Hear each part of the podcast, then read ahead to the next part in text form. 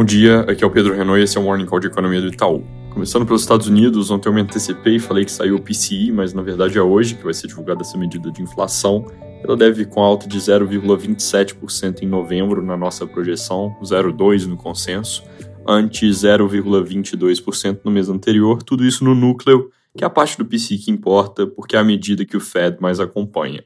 No ano contra ano, o número sai de 5% para 4,6%, 4,7%. Também saem dados de consumo das famílias, sondagem de Michigan, com confiança e expectativas de inflação, e mais dados de mercado imobiliário que tem vindo fraquinhos, com recuo.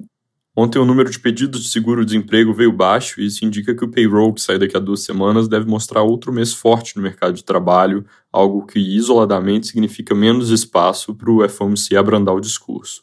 Também teve revisão do número de PIB do terceiro trimestre, ele teve aumento de 2,95% para 3,2% de crescimento no ritmo anualizado, puxado para cima por revisão do consumo das famílias, que teve um crescimento estimado indo de 1,7% para 2,3%, mostrando muita resiliência ao ciclo. Na China, a reabertura com casos em alta rápida mostra que a saída da tolerância zero, que eu já chamei aqui de atabalhoada, vai ter um custo humanitário elevado e, no curto prazo, pode piorar a economia em vez de melhorar, com mobilidade em queda forte.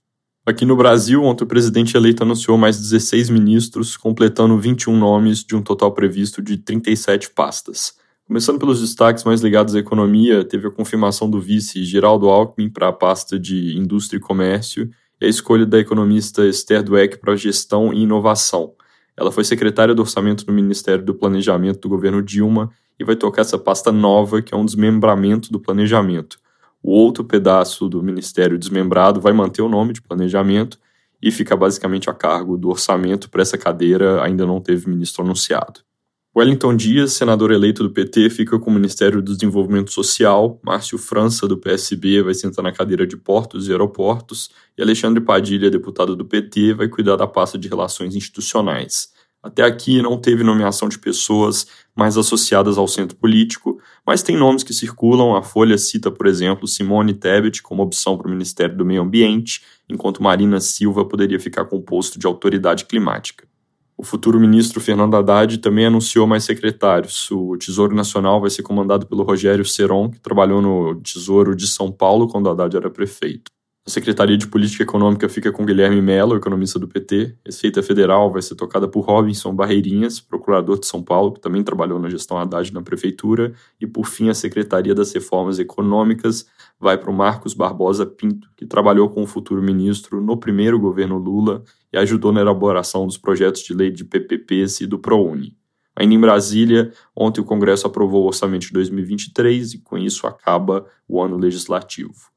Hoje esse é o último dado econômico importante do ano, que é o IPCA 15 de dezembro, ele deve vir com alta de 0,51% no mês, recuando de 6,2% para 5,9% na variação em 12 meses.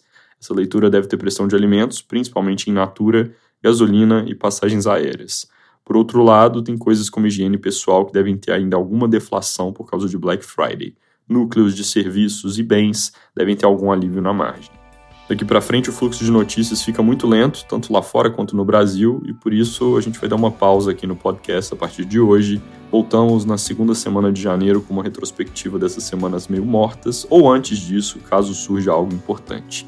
Eu agradeço muito a quem nos acompanhou ao longo desse ano, desejo a todos um Feliz Natal e um excelente 2023. É isso por hoje, boas festas!